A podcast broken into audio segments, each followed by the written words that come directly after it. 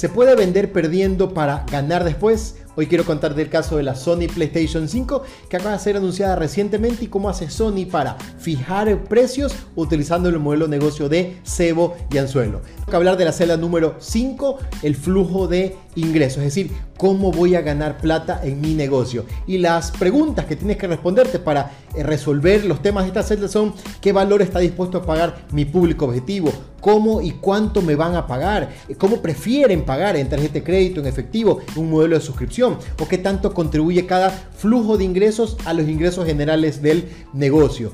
Y aquí entra un concepto muy interesante que lo hablé al inicio, que es un modelo de cebo y anzuelo que me ayuda a responder esta pregunta. ¿Se puede vender perdiendo para ganar después? Y efectivamente esto es lo que hace la gente de Sony. La consola fue lanzada oficialmente, digamos que anunciada el jueves 11 de junio al mundo y fue eh, muy comentado, muy viral, eh, todo lo que se habló, las características, obviamente el diseño que es espectacular, pero algo que nos habló, que es el tema del precio. Y hay muchas dudas y muchas eh, rumores respecto a lo que va a ser el tema del precio. Y por ahí hubo una filtración en una página web eh, europea donde se habla de que el precio va a estar alrededor de los 470 dólares. Y tú te has de preguntar, entonces Sony se va a ganar mucha plata con cada consola que venda. Y te cuento, la respuesta es no. Y quiero que nos remontemos al año 2013, cuando lanzó el PlayStation 4, que fue la predecesora del que se está lanzando actualmente, el costo de eh, fabricación fue de 381 dólares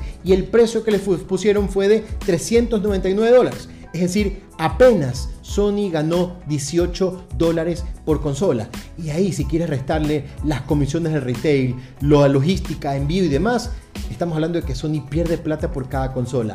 Extrapolando esa información, se dice que, son fuentes no oficiales, pero dicen que el precio para esta nueva consola no va a estar en los rangos de los 300, sino en los 400, quizás en 470, y el costo de producir cada consola va a ser de 450. Por lo tanto, va a estar apenas ganando o un margen bruto de 20 dólares. Insisto, descuéntale todos son los costos de retail, comisiones, logística y envío, y probablemente lo que va a pasar es que Sony pierda plata. Entonces, te vas a preguntar, ¿cómo gana plata Sony?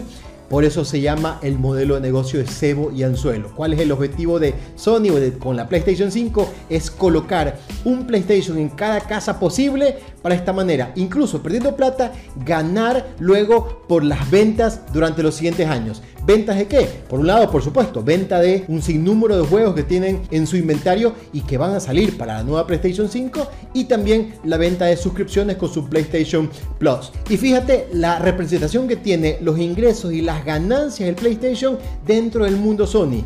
A nivel de ingresos es el más importante y a nivel de rentabilidad está muy a la par con los servicios financieros. Así que sin duda Sony está haciendo un buen trabajo y está utilizando el modelo de negocio de cebo y anzuelo para poder generar ingresos y generar rentabilidad. Recuerda que estamos hablando de modelos de negocio porque si lo defines bien puedes cambiar el rumbo de tu empresa.